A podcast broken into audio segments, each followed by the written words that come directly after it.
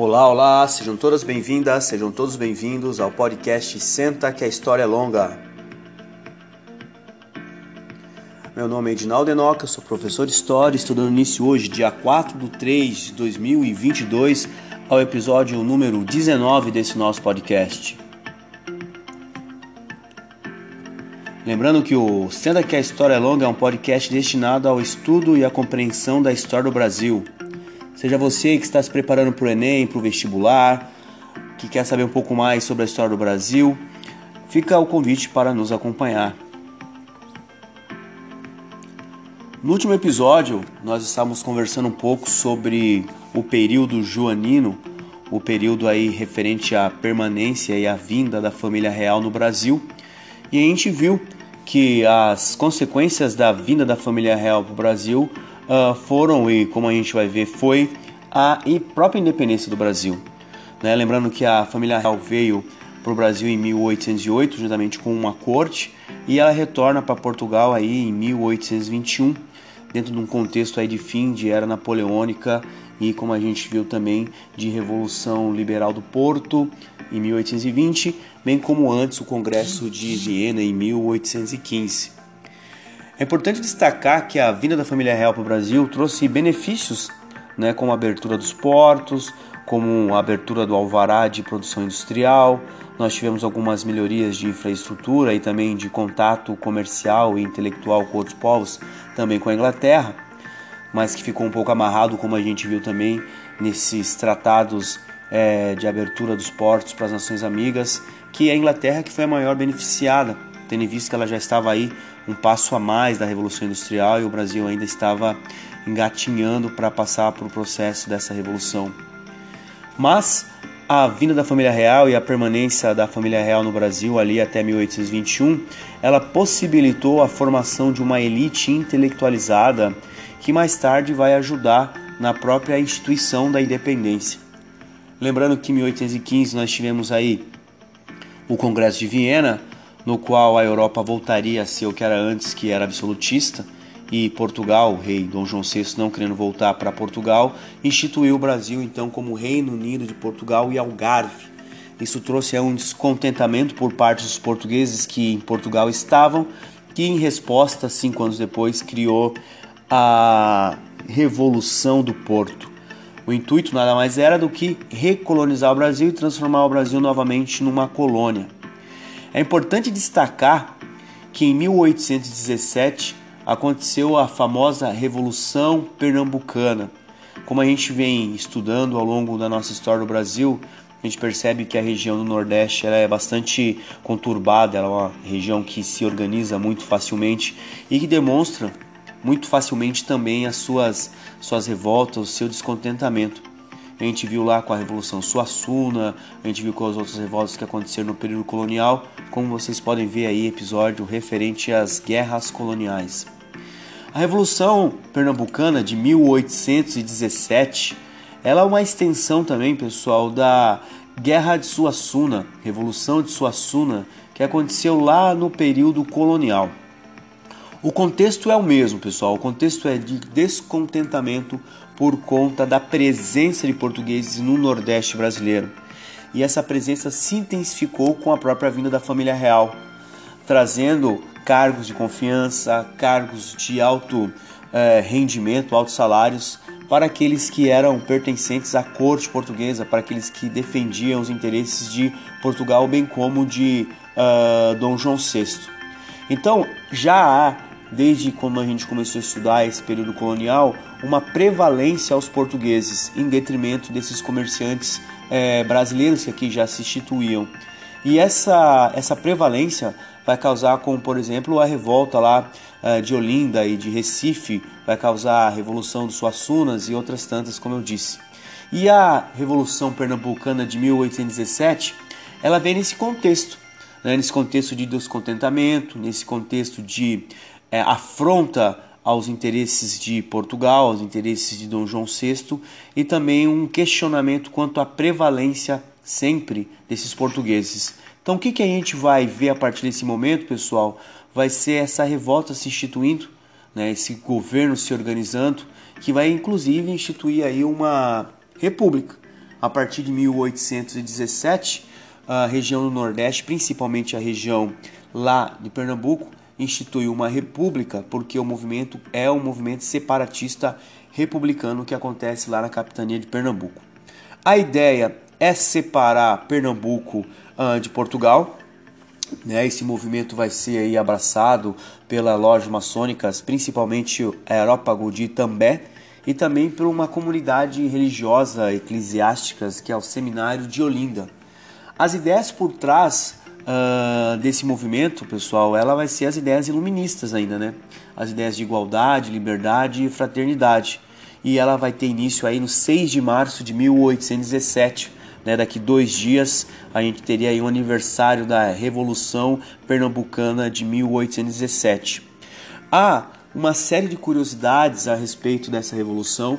Né, uma é, dessas curiosidades é que a ideia de grande parte desses desses grupos, principalmente aí mais abastados, né, queriam juntar uma grana e até os Estados Unidos da América e depois até lá a costa onde estava Napoleão Bonaparte, resgatar aí Napoleão Bonaparte para conduzir a revolução pernambucana. Porém, esse navio que ia até uh, os Estados Unidos da América e mais tarde até uh, a ilha de Santa Elba não deu certo porque a revolução foi sufocada antes de que essa ideia fosse colocada em prática. Foi se instituído um governo provisório. Esse governo provisório quis colocar algumas medidas, como proclamar a República, e a capitania então seria em Pernambuco, a capital seria Recife. Foi decretada a liberdade de imprensa e de credo, tendo em vista que uh, havia uma grande perseguição também por parte da religião católica, com outros desdobramentos também protestantes e judeus no Brasil e no Nordeste brasileiro existia bastante judeus. E, inclusive a questão da liberdade de imprensa, né, que não existia, como a gente viu com a vinda da família real, a gente vai ter somente a imprensa régia. E essa imprensa régia ela era voltada simplesmente para os interesses da família real. Então essa revolução do Porto também, ela queria instituir a ideia já dos três poderes. Vejam bem, galera, isso é importante. Os três poderes, como a gente vai ver lá com Montesquieu, que vai ser um dos percussores das ideias revolucionárias francesas, que mais tarde serão adotadas pelos próprios Estados Unidos da América, os famosos três poderes executivo, legislativo e judiciário, já era o interesse da, da Revolução do Porto. Ele queria aumentar o salário é, dos soldados, porque também não existia um serviço militar uh, obrigatório, então aumentando os salários, a gente tinha uma ideia de uma é, é, promessa de ajuda e promessa de fidelidade à causa. Porém, pessoal, esses revolucionários optaram por manter a instituição da escravidão. Né? A ideia da escravidão ainda não era uma ideia bem concebida, como a gente vai mais tarde, aí nos anos de 1810, 1820, como o próprio Nabucco e mais tarde com outros pensadores e filósofos, como a gente vai ver mais adiante.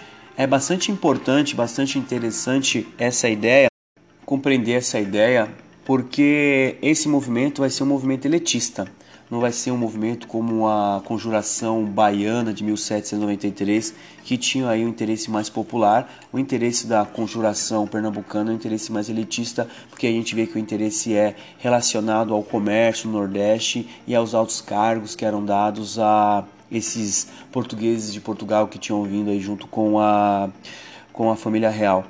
Então, é, se juntou esses 800 mil reais, como a gente viu, 800 mil réis, uh, que depois se converteu em 800 mil dólares, é muita grana para a época, com essa ideia de resgatar é, Napoleão Bonaparte também e para os Estados Unidos da América trazer mais contingente, também mais é, soldados e armas. O fim dessa guerra, pessoal, só para a gente entender esse resumo, uh, porque faz parte do contexto da independência, vai ser com o fuzilamento e com arcabuz. Né? Arcabuz é uma espécie de calibre 12, um pouco mais avantajada, que dá um tiro mortal aí com vários estilhaços. Então a repressão foi bastante violenta, ao ponto de Pernambuco perder grande parte do seu território, território hoje dado à Bahia. Então, grande parte lá do norte baiano e tudo antes pertencia a Pernambuco e foi retirado para dar como punição a Pernambuco entregue à Bahia. Então, esse movimento, né, ele se institui. Esse movimento ele vai ficar então até 20 de maio começa em março e termina em maio de 1817. Os interesses então são separar o Nordeste, principalmente Pernambuco, é, do Brasil, e as causas então o descontentamento por conta uh, dos portugueses, contentamento por conta desse privilégio que os portugueses tinham no Brasil, que vai se intensificar um pouco mais com a vida da família real. Então vamos amarrar o contexto, né, pessoal? 1815 a gente vai ter aí o Congresso de Viena. 1817 a gente vai ter a Revolução Pernambucana e 1820 a gente vai ter então a Revolução Liberal do Porto. Como a gente viu, o interesse não era muito aí liberal, mas sim o interesse de recolonização. Então, a partir desse momento, entra mais, entra mais a fundo o interesse do Brasil, certo? Uh, os brasileiros não querem que Dom Pedro I retorne, no caso ainda não é Dom Pedro I, é só Pedro, né? Vai ser o príncipe regente do Brasil, não há interesse que ele volte, então vai criar todo um arcabouço, toda uma estrutura para que ele permaneça aqui no Brasil, do outro lado, os portugueses de Portugal querem essa recolonização. É Dom João VI que no momento apoiou a permanência do filho dele, no outro momento também exige o retorno de Dom Pedro. E então começa toda uma articulação por parte da elite brasileira para a permanência de Dom Pedro. E essa permanência, pessoal, ela vai culminar com o famoso Dia do Fico, né? Então, em 9 de janeiro de 1822, é, para alegria geral do povo e benefício geral da nação, digo povo, que eu fico. Então Pedro fica no Brasil a partir dessa data. Ele, desi ele desiste de voltar para Portugal, ele assume a responsabilidade de enfrentar as coroas portuguesas, bem como enfrentar o seu pai. Né? Ele vai ganhar o título de perpétuo defensor do Brasil, vai ganhar títulos das lojas maçonarias do Brasil da época. Então ele fica em 9 de janeiro de 1822, perante toda essa estruturação para que ele retorne, ele fica. Então, a partir desse momento, é organizada a Marinha de Guerra no Brasil, é convocada uma Assembleia Nacional Constituinte, porque o interesse é se fazer uma Constituição. Vai ser muito frustrante, como a gente vai ver. O interesse da Constituição brasileira era o interesse dos três poderes. A gente vai ver que vai instituir uma coisa bizarra que vai ser um quarto poder, que vai ser o famoso poder moderador, mas ah, o sonho dos brasileiros na época era de utilizar Dom Pedro também para para conduzir essa independência de uma forma, digamos, muito menos violenta e um pouco mais é, aberta aos interesses da elite né, porque se envolvesse guerras, talvez isso se estenderia para a abolição da escravatura e benefícios a classes que o povo brasileiro da época, né, a elite brasileira da época não queria. Então o interesse da, da, da permanência em Dom Pedro é também para suavizar a independência do Brasil, para que essa independência do Brasil não seja como a independência dos Estados Unidos da América e também como seja a independência da América Espanhola, no qual as classes populares tiveram participação e também exigiam maiores participações políticas nesse processo. Né? Então as medidas começam a existir, a coroa portuguesa quer o retorno, a coroa portuguesa então encaminha documentos para o Nordeste, onde ia ter maior base de apoio, como a gente viu, e algumas dessas medidas começam a ser colocadas em práticas. Isso começa a ameaçar essa estrutura que Dom Pedro começa a criar, pessoal, de governança, certo? Então ele vai instituir lá em maio de 1822 o famoso Dia do Cumpra-se né? Qual que é a ideia? De que nada do que fosse é, dito pelas coroas portuguesas deveria ser cumprido se não fosse com o aval de Pedro, certo?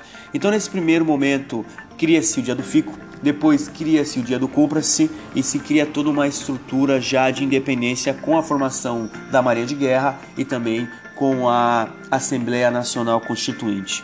Bom, nesse processo os ânimos se acaloram, e Dom Pedro então determina que as tropas portuguesas que viessem para o Brasil então seriam tratadas como inimigas e aquelas que já estavam no litoral do Brasil que retornasse para Portugal ou que quem quisesse fazer parte da causa é, brasileira que assim o fizesse. Parte volta para Portugal e um grupo então inclusive resolve ficar no Brasil para apoiar é, Dom Pedro I. Esse é o processo, pessoal. Vamos compreender isso. O clima está esquentando, né?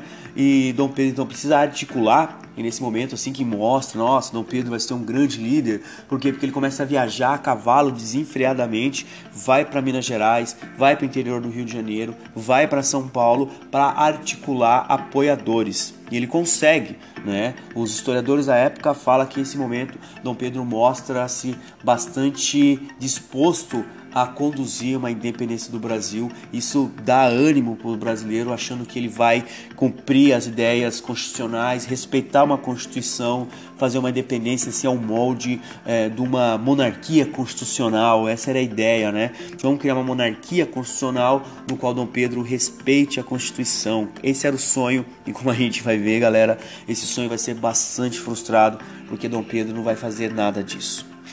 Numa dessas viagens, pessoal, então ele vai até Santos para resolver problemas pessoais, como a gente vai ver com a Domitila, que vai ser uma das suas amantes, mas também problemas que vão ser relacionados com o apoio da causa da independência. No meio do caminho, subindo a serra, Dom Pedro então recebe uma carta. Essa carta vai ser escrita por José Bonifácio, que merece um capítulo à parte aqui no nosso podcast, que José Bonifácio vai ser um cara muito importante, vai ser um gênio, vai ser um cara extremamente intelectualizado, um dos caras importantes para a história do Brasil, pouco falado. Nessa carta vai ter uma carta de José Bonifácio, juntamente com a mulher de Dom Pedro I, né, no caso Dom Pedro, é, e também uma das cartas das cortes ameaçando invadir o Brasil, chamando Dom Pedro de menino, de moleque, que não conseguiria é, administrar o Brasil. Olha o nível aí já das ofensas que vai se dirigindo a esse processo de independência do Brasil. Dom Pedro lê a carta das, lê a carta das cortes, bem como a carta de José Bonifácio. E numa da carta de José Bonifácio está escrito: Colhei o pomo porque o pomo está maduro. Então esse pomo então seria o pomo da independência do Brasil.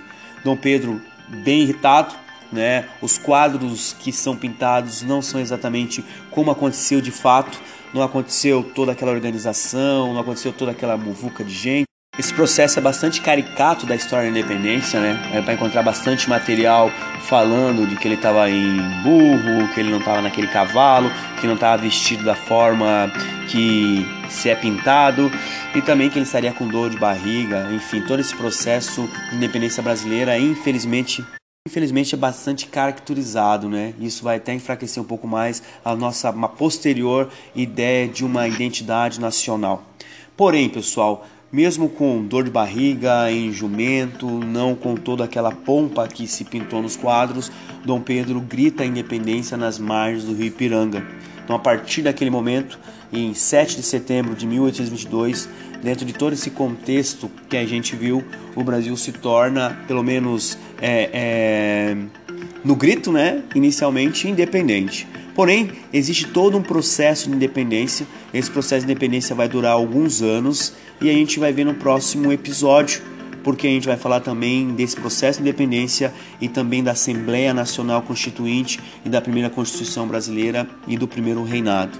Vamos falar do reconhecimento americano, do reconhecimento português, dos interesses do reconhecimento inglês e de uma guerra que vai acontecer no Nordeste. As pessoas acham que não houve guerra, mas houve algumas revoltas sim por parte de portugueses que não queriam ser independentes, portugueses que estavam ali no Nordeste, que viam na independência algo ruim para os seus interesses econômicos. Mas isso aí fica para o próximo episódio e a gente fala um pouco mais a partir da semana que vem. Um abraço a todos, valeu!